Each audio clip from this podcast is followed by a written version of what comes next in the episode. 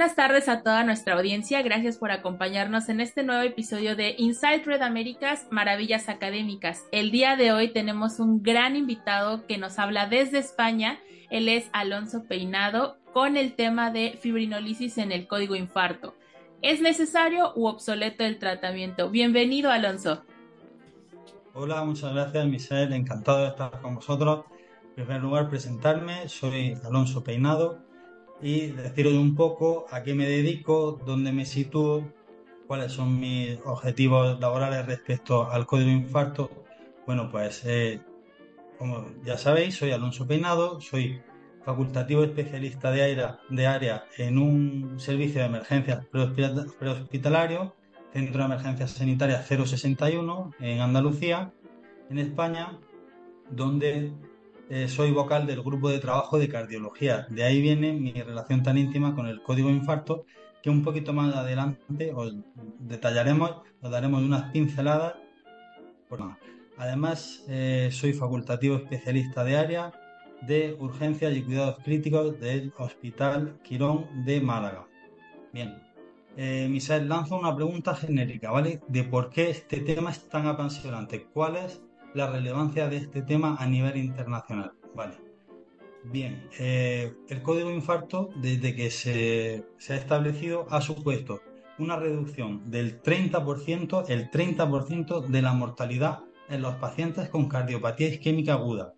Eso es un antes y un después en la historia de la salud pública cardiovascular. Es una diferencia abismal. Quiere decir que ha mejorado la supervivencia en un 30% de los pacientes a lo largo de la entrevista mm, vamos a dar un paseo por la historia de las terapias de reperfusión y entenderemos este concepto. Como os decía, es un avance del interesantísimo cuarto Congreso Internacional de Red que celebramos este año en Panamá.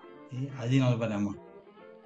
Muchísimas gracias, Alonso, y seguramente nuestra audiencia va a estar encantado de tener la información o la introducción más bien a este eh, gran tema y extenso sobre todo de alguien tan preparado como tú. Y bueno, contarte que parte de nuestra audiencia sobre todo es personal de nuevo ingreso al área de la salud, desde alumnos hasta eh, personal que es recién graduado o recién eh, sale al campo laboral después de haber terminado sus años de formación. Entonces, seguramente esta introducción al tema les va a ser maravilloso.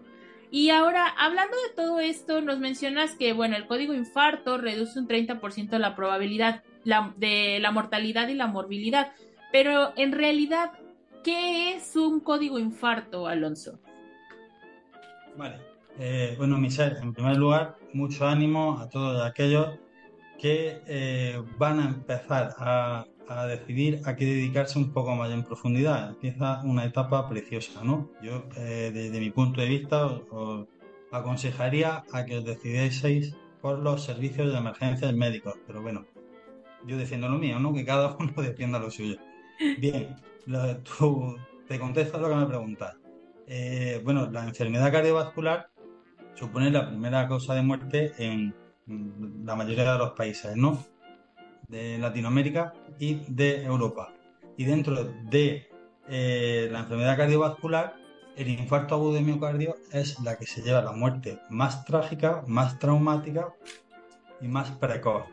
Vale, pues viendo este problema de salud pública, se genera un protocolo, un plan de atención a esta patología que va eh, es una cadena de eslabones donde el SEM es el primer eslabón y fundamental porque es quien lo detecta y el último eslabón, el cuarto eslabón es rehabilitación cardíaca y medicina de familia con prevención primaria y secundaria. Entonces, todo eso conforma el código infarto. Y el, el buen hacer del cumplimiento de ese código ha supuesto esa reducción del 30% en la mortalidad como ejemplo, en mi zona, comunidad autónoma, Andalucía, el sur de España, se instaura el plan oficialmente en 2020 y vemos que casi el 90% de los pacientes con infarto agudo de miocardio reciben una reperfusión miocárdica en un tiempo apropiado, sin secuelas miocárdicas. Un casi 90%, es decir, la mayoría de los pacientes en un futuro próximo estoy seguro que será el 100% de los pacientes que reciban esa reperfusión hemodinámica. De ahí radica su importancia. Wow, sí, sin duda lo que nos mencionas eh, son cifras bastante altas, son cifras que se deben de tener en consideración al momento de eh, adentrarse en profundidad a este tema. Pero eh, antes de empezar con las cifras actuales y los procedimientos actuales, nos gustaría saber, y estoy seguro que a mucha estoy segura que a mucha de nuestra audiencia les va a interesar el conocer cómo se llegaron a estas estadísticas, es decir, cuáles son los antecedentes del código infarto, por favor. Vale, perfecto, Michelle. Eh, a mí me gustaría, esto puede ser un tema eh, un poco complejo de entender porque la investigación eh, y la evidencia científica llevan 40 años sobre este tema. Entonces, mm, vamos a intentar hacerlo ameno eh, y, comprensible, ¿vale? Claro que sí. Eh, para esto eh, podemos dar un paseo en la historia de la reperfusión, hablando de, los ensayos más relevantes, de los estudios más relevantes, hasta 2019, que es el que sentó las bases definitivas, ¿no? Entonces veremos que a lo largo de los años el gol estándar de la terapia de reperfusión de ese vaso coronario ha ido cambiando en función del buen hacer de la comunidad científica siempre hacia una mejora con el paciente hasta, hasta el tiempo actual. Entonces, vemos, por ejemplo, que en 1980 el tratamiento gol estándar era la fibrinolisis con estreptoquinasa. La estreptoquinasa ya no se usa. imagínate, eh, había dos opciones, o fibrinolisis, terapia fármaco-invasiva, o el término white and see, esperar y ver ¿Qué pasaba? Claro, ¿qué pasaba? Que pasaba que el, miocardio entraba en isquemia continua, no había reperfusión y el paciente terminaba con un fracaso en la fracción de eyección, un problema cardíaco sin una bomba óptima, reingresos, muertes prematuras, un auténtico desastre, ¿no? Bueno, surge el primer ensayo clínico que nos habla del tiempo, pero en fibrinolisis, el estudio GC1, este estudio nos dice que ya el concepto tiempo es importante y introduce la frase, la coletilla que estoy seguro que todos hemos oído, time is muscle, tiempo es músculo, tiempo es miocardio. Y te dice que la fibrinolisis se debe realizar en la primera hora de la clínica del infarto de miocardio, porque ha demostrado que supera la esperanza de vida del paciente, que mejora la supervivencia y que disminuye la comorbilidad. Un gran paso para esta enfermedad, porque se empieza a tratar de forma rápida.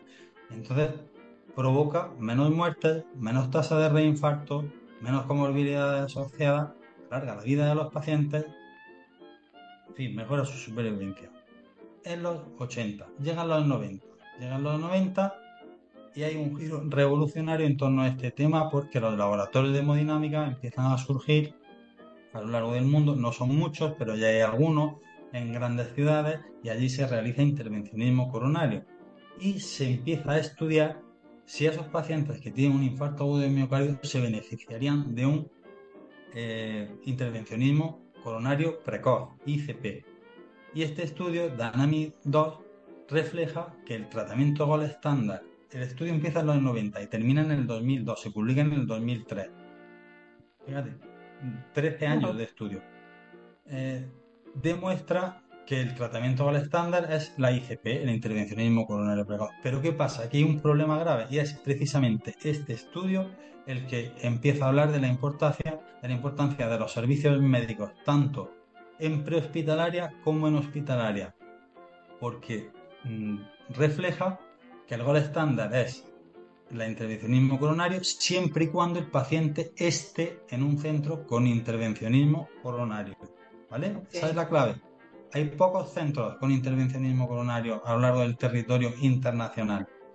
Entonces, ¿quién se dedica a transporte, al traslado de enfermos de hospital sin hemodinámica, sin intervencionismo, a uno con intervencionismo? El Servicio de Emergencias Médicas prehospitalario. ¿Quién se dedica al tratamiento con fibrinolisis cuando no se puede asumir ese traslado porque es muy lejano? Son demasiadas horas. el servicio de emergencias médicas hospitalario o prehospitalario. De ahí radica la importancia de esta profesión. Saltamos, ¿vale? Sí, adelante. Este estudio se ha vuelto a revisar y se ha vuelto a validar este año, en 2023. Eh, como decía, como decía, el estudio Pinto es el que establece las bases definitivas en base al tiempo, ¿no? Eh, más adelante lo comentaremos porque no quiero quiero hacer un, como decía, un tema muy complejo, no quiero hacer una línea cronológica. Entonces, en, en el 2002, de Lancet publica este artículo donde acota más los tiempos, ¿no? Y te habla de la, la angioplastia primaria versus fibrinolisis prehospitalaria, o sea, el paciente se atiende en la calle, ni siquiera en el hospital con fibrinolisis sea, a lo que yo me dedico. Y ya te dice en 2002 que, que no hay diferencia, no hay inferioridad y no hay superioridad en los pacientes tratados con intervencionismo coronario en los primeros 180 minutos de los tratados con fibrinolisis en los primeros 130 minutos. Fijaros. O sea, 50 minutos de diferencia entre uno y el otro. Claro, y ha demostrado igual resultado. O sea, la fibrinolisis es un buen tratamiento. Era necesaria y sigue siendo necesario. Dependiendo del tiempo, la clave está en el tiempo. si la comunidad científica va investigando y acotan aún más los tiempos. Y ya hablan en 2011, vuelve a surgir eh, un metaanálisis de ensayos aleatorizados con una N de casi 7.000 pacientes que publica el Diario Americano del Corazón, ¿no?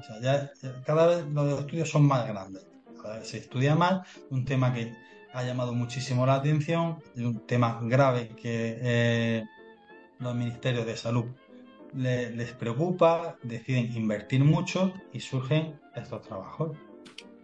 Aquí te dice en 2011 que los pacientes que eh, estén en un centro con angioplastia primaria se benefician, con intervencionismo coronario precoz, se benefician de ese tratamiento. Pero si el paciente está a más de dos horas, 120 minutos, fijaros, ya hemos bajado de 190 a 120, a más de 120 minutos, el tratamiento ideal de ese paciente es la fibrinolisis. Porque afectar un retraso de, de más de 120 minutos, más, más de 120 minutos supone un perjuicio para ese corazón. Ya te están diciendo en 2011 que el tratamiento de fibrinolisis sí es más de 120 minutos. En 2011, ¿vale? Eh, ahora os quiero contar la segunda clave de que revolucionó este tema, ¿no?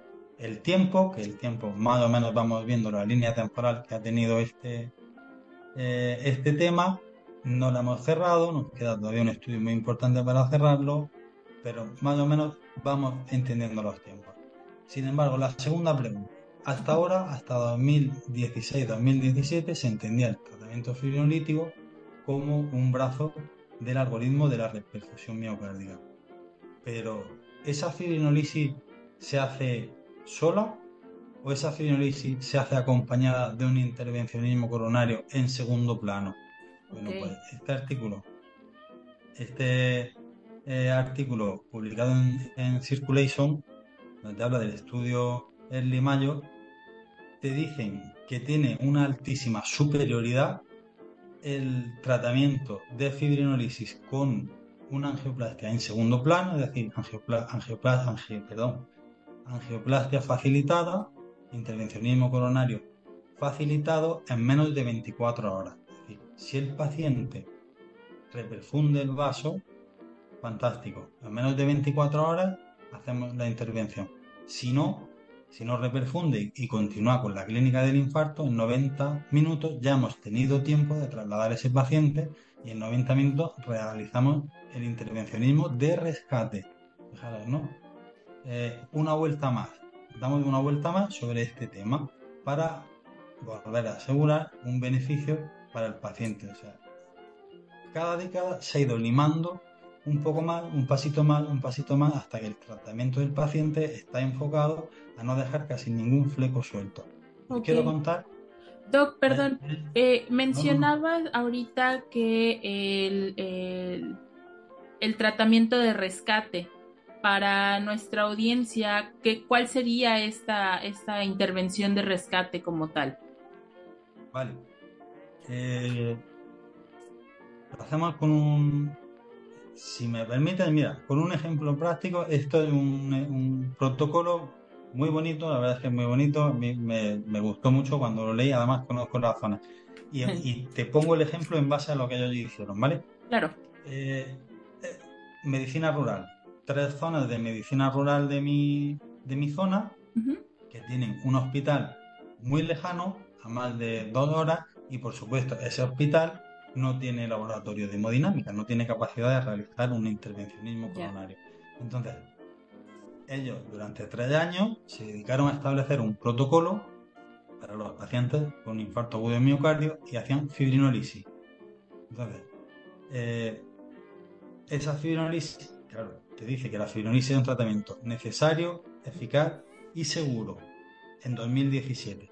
Claro, la que me preguntas, estos pacientes se realiza fibrinolisis. Se realiza fibrinolisis en la primera media hora de atención del paciente. Y, claro, y se traslada a este hospital que está a tres horas, 180 minutos. Totalmente fuera de tiempo, ¿no? Pero es que el tratamiento ya lo tiene el paciente. El paciente ya va con ese tratamiento puesto, ¿no? Y esa terapia fármaco-invasiva está rompiendo ese trompo, esa trombosis coronaria. A las tres horas llega al centro de referencia donde hay laboratorio de hemodinámica. Y el paciente no tiene ninguna sintomatología de ese infarto, está resuelto, no tiene dolor, no tiene pruebas complementarias positivas para infarto. Hemos curado al paciente, pues por seguridad, aquello que decíamos, a las 24 horas, como muy tarde, se realiza una angioplastia secundaria, un cateterismo cardíaco, una intervención coronaria donde se revisa el árbol vascular y se ve si es necesario algún tratamiento mecánico o no. Es decir, eh, una década antes no se revisaban esos pacientes, ahora por seguridad para el paciente se revisan. Imaginemos que estos pacientes eh, mm, se le se les pone el tratamiento fármaco invasivo y está funcionando, el, paciente se traslada y está funcionando muy bien, pero no termina de romper toda la trombosis existente. El paciente se queda con una trombosis del 40%, que obstruye el 40% de la luz del vaso. Eh, a partir del el 30% es necesario colocar de forma mecánica un stent. Bueno, el paciente seguiría teniendo dolor, llegaría a un centro con intervencionismo en 180 minutos y eh, ha superado los 90, pero hemos llegado al centro con intervencionismo que antes no se llegaba, se quedaba con la fibrinolisis en, en hospital más cercano y se somete al laboratorio de hemodinámica, se coloca ese stent y finaliza el tratamiento del paciente con un control absoluto del problema. ¿Me he explicado? En qué consiste la segunda parte del tratamiento. Sí, sí, sí, definitivamente, sí. Sí. Eh, vale. Mm, Michelle, eh, entonces, eh, ¿algo que me quieras preguntar más? ¿Alguna duda que puedas tener? ¿Alguna incógnita?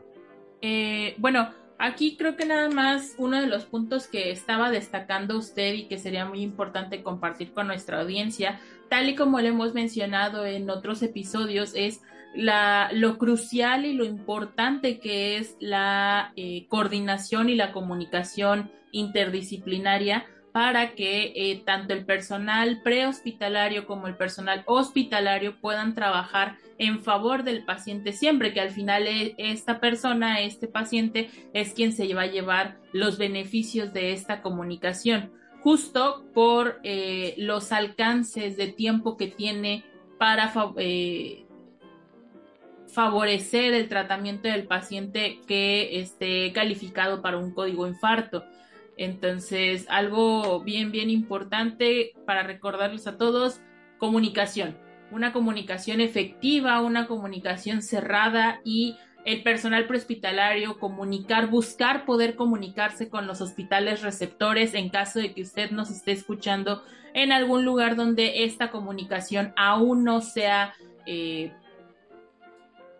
total y en caso que ustedes se encuentren en un sistema de salud donde esta comunicación sea lo primero, de verdad que eh, eso es lo que va a hacer una gran diferencia con los pacientes. Eh, Doc, nos gustaría por favor saber entonces como eh, cierre, como conclusión de este, esta breve introducción al tema, ¿qué es lo más importante del código infarto? ¿Cuáles serían los puntos clave del código infarto y de su manejo, por favor? Vale, pues eh, yo creo que lo más importante es el tiempo porque es el tiempo el que determina qué tipo de terapia vamos a utilizar. Eh, entonces, ¿qué hoja de ruta vamos a trazar? ¿no? Ese tiempo es, eh, son varios tiempos que, en, el día 7 de octubre lo, trataremos más a fondo. El primer contacto médico, el inicio de síntomas, tiempo cero, tiempo dido, tiempo de aguja balón, eso para mí la, relevancia del código infarto, pero la relevancia del código infarto en su primer nivel, en el primer eslabón, donde estamos los servicios de emergencia, principalmente prehospitalarios, ¿no? Eh, ya viene toda la cascada de comunicación de la que hablábamos y el paciente va pasando eh, el intervencionismo, unidad de cuidados intensivos, eh, planta de hospitalización, y sale del hospital. Y el paciente sale del hospital y va a rehabilitación cardíaca, que para mí es otro punto fundamental de este, del código infarto, que el paciente llegue a rehabilitación cardíaca lo antes posible, una rehabilitación precoz, porque eso va a hacer que ese miocardio que se ha podido quedar algo resentido, aunque no tiene comparación con hace 20 años, ¿no? Claro. lo poco que esté resentido, que lo recupere. Eso es fundamental. Y luego, tener claro que la prevención primaria y secundaria son también claves de la supervivencia. Que sin prevención primaria y secundaria, realmente, aunque nosotros hagamos muy bien la, asistencia en la urgencia, mm, no vamos a poder mejorar mucho a nivel eh, global, en términos de salud pública. para mí es otro de los temas importantes. El tiempo la parte inicial de, la cadena y la parte final de la cadena, que es rehabilitación, y la atención primaria, la medicina de familia con su eh, prevención primaria y secundaria. Ok, entonces podríamos resumir que sería el tiempo, la eh, preparación y prevención, que es de las cosas más importantes, y entonces la eh, rehabilitación o ya el tratamiento eh, primario y secundario de estos, estos pacientes. Muchísimas gracias, doctor. Y también nos gustaría saber como duda, porque se tiene este mito que hay una edad específica para los pacientes que sean intervenidos de manera cardiológica o que tengan problemas cardiológicos. ¿Hay una alguna estadística en que nos diga qué edades son las más propensas y si esta estadística es eh, absoluta o hay probabilidad de que haya otras edades que, que lo sufran.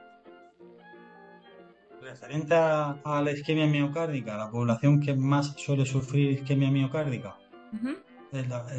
no sé si he entendido bien la pregunta, Michelle. Me pregunta, eh, esa es, ¿no? La, la, edad donde más riesgo se suele tener. Pues mira, eh, históricamente eh, la enfermedad cardiovascular está provocada por ciertos, ciertos factores de riesgo cardiovasculares, ¿no? La obesidad, diabetes, hipertensión, mm, el tabaquismo es bastante importante, eh, antecedentes familiares, genética, bueno, mm, por este motivo la edad donde más cardiopatía isquémica nos encontrábamos era entre los 65 y los 75 años, ¿no? Las mujeres quizá de los 70 hacia arriba y los varones de los 65 hacia arriba. Eh, pero desde hace unos años mi clínica profesional me dice que esta edad se ha disminuido, ¿no? Es cierto que en la calle, en la UBI móvil, estamos viendo enfermos infartados muy jóvenes, ¿no? 40 y algo, 50 y algo, 38, 45 y no sé el motivo, no puedo comprender el motivo. Sí sé que se están estudiando las causas, ¿no? Porque son enfermos que no tienen ninguna correlación genética y que no tienen factores de riesgo cardiovasculares. Como te decía, es un tema muy complejo, muy, muy dinámico y que siempre tiene a la comunidad científica totalmente encima porque corregimos eh, un problema determinado, como ha pasado con la actuación, y nos sorprende otro problema determinado como está siendo la cardiopatía isquémica en edades cada vez más tempranas que aún desconocemos el porqué y se está estudiando. Por supuesto, sin tener correlación genética, ¿vale? Sin que la, sin que la sabemos que, la genética es parte importante de estas enfermedades, ¿no? Sí, definitivamente. está viendo que no, que no, que no tiene una relación genética. Eh, no te puedo decir a qué se debe la edad temprana de la cardiopatía isquémica. No te lo puedo decir porque se sigue estudiando, ¿no? Pero en unos años lo sabremos. La más, el mayor volumen de pacientes eh, donde el infarto actúa es entre los 65 y los 75 años. Es el máximo pool de pacientes. Ah, bueno, una cosa muy importante. Con los avances que hemos hecho por las terapias de reperfusión, ya no se queda atrás ningún paciente, no se desahucia a ningún paciente. Todo paciente que tenga un infarto agudo de miocardio se beneficia de un tratamiento de reperfusión. Si no se puede hacer una técnica, se puede hacer una terapia fármaco-invasiva. Y si no se puede hacer una terapia fármaco-invasiva, se puede hacer una técnica. Pero el 100% de los pacientes se pueden someter al tratamiento. Antiguamente se desechaban por edad. Es muy importante. muy importante. O sea, antes, eh, anteriormente se desechaban por edad en el sentido de mientras más grandes era menos probable que les dieran el tratamiento. Soy un paciente, por ejemplo, muy, muy añoso, con muy, mala, muy malísima calidad de vida, no había recursos, entonces eh, no había recursos, no había, había que elegir los recursos, había que elegir los pacientes, había que trasladar a los pacientes fuera de su zona a lo mejor. Entonces el paciente con 90 años estaba de los últimos en la lista, por decirlo así. Hoy en día, con todos los avances, hay un paciente que se beneficia de tratamiento. Si no es de uno, es de otro, pero se beneficia de un tratamiento. Pues eso es genial, ¿no? Sí, definitivamente, como siempre lo hemos dicho, es que todos estos avances y toda la, eh, educación de calidad continua han hecho que precisamente los pacientes sean los que se beneficien y pues bueno, nosotros como profesionales de la salud en las diferentes áreas y ramas que tiene la medicina, eh, poder estar preparados y brindarles la atención necesaria eh, y de calidad a los pacientes sobre todo. Y pues bueno, parte de eso es saber qué tratamientos, a pesar de no ser los gold standard como lo que estábamos hablando al inicio de la charla, son funcionales para los pacientes y son importantes conocerlos también. Eh, ya para finalizar, eh, Doc, nos gustaría saber qué, qué pasa con los atletas de alto rendimiento, porque hemos visto recientemente en, muchas, muchos eventos masivos de, deporte que hay estos eh, problemas de, jugadores, de, participantes que sufren una un, problema cardíaco. ¿Te refieres al, paro cardíaco o a, la isquemia? a la isquemia. vale. Eh, obviando la parte, la isquemia puede provocar un paro cardíaco, pero hay otras causas cardiológicas que pueden provocar un paro cardíaco. Pero en el tema solo de isquemia, un, una isquemia, un, infarto agudo de miocardio, eh, los estudios te dicen que no tiene relación directa con el estrés, ¿de acuerdo? que el estrés no es un factor de riesgo cardiovascular.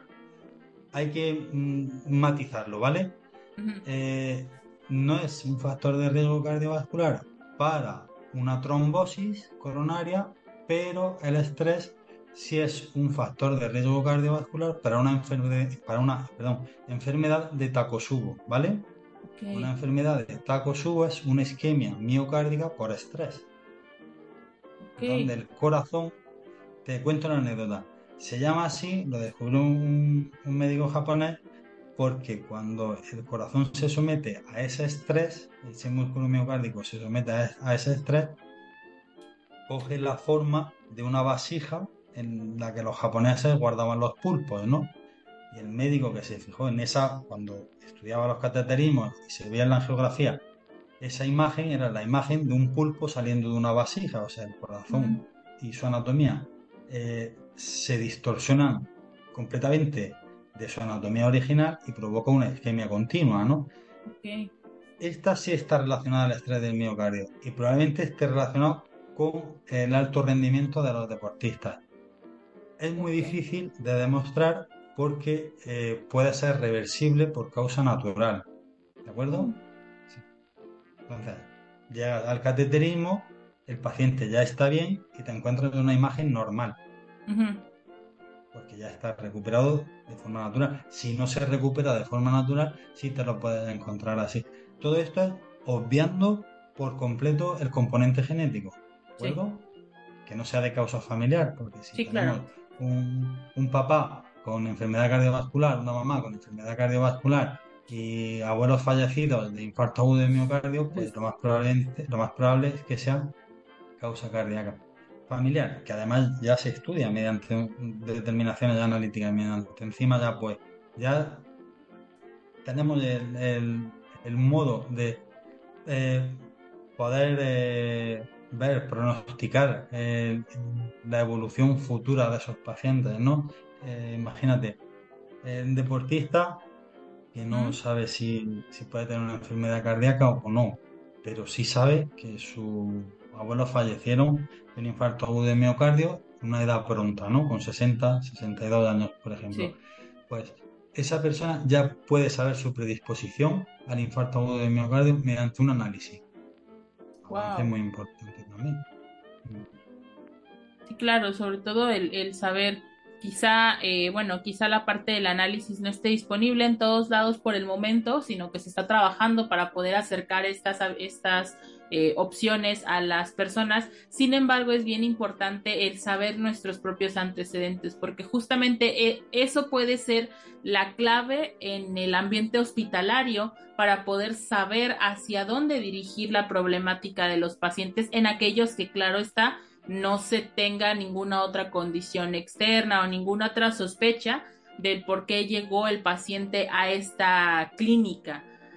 Eh, en fin, muchísimas gracias, doctor. La verdad es que es un tema bastante, bastante interesante, es súper extenso, pero eh, como lo mencionamos al inicio, pues es únicamente la introducción a su eh, ponencia magistral que tendrá el 7 de octubre en el Congreso de Red Américas que se llevará a cabo en Panamá este año.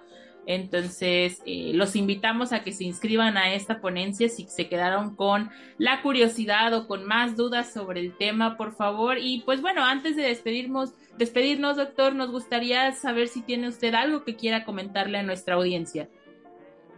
Eh, principalmente, muchísimas gracias por permitirme estar aquí y que, espero que, os haya gustado este podcast, que lo disfrutéis que os llame la atención y que os, provoque inquietud y empecéis a investigar sobre el tema, porque, como os digo, es apasionante y además, eh, conforme vas investigándolo, te das cuenta de la capacidad que tiene el ser humano de conseguir siempre los mejores resultados. Así es, doctor. Pues bueno, muchísimas gracias. Yo los saludo desde México y el doctor desde España. Les deseamos a todos aquellos que están saliendo de turno que lleguen con bien a sus destinos y descansen y aquellos que están iniciando su jornada laboral que tengan un turno de lo más genial. Nos vemos en el siguiente episodio. Hasta luego. Gracias. Hasta luego.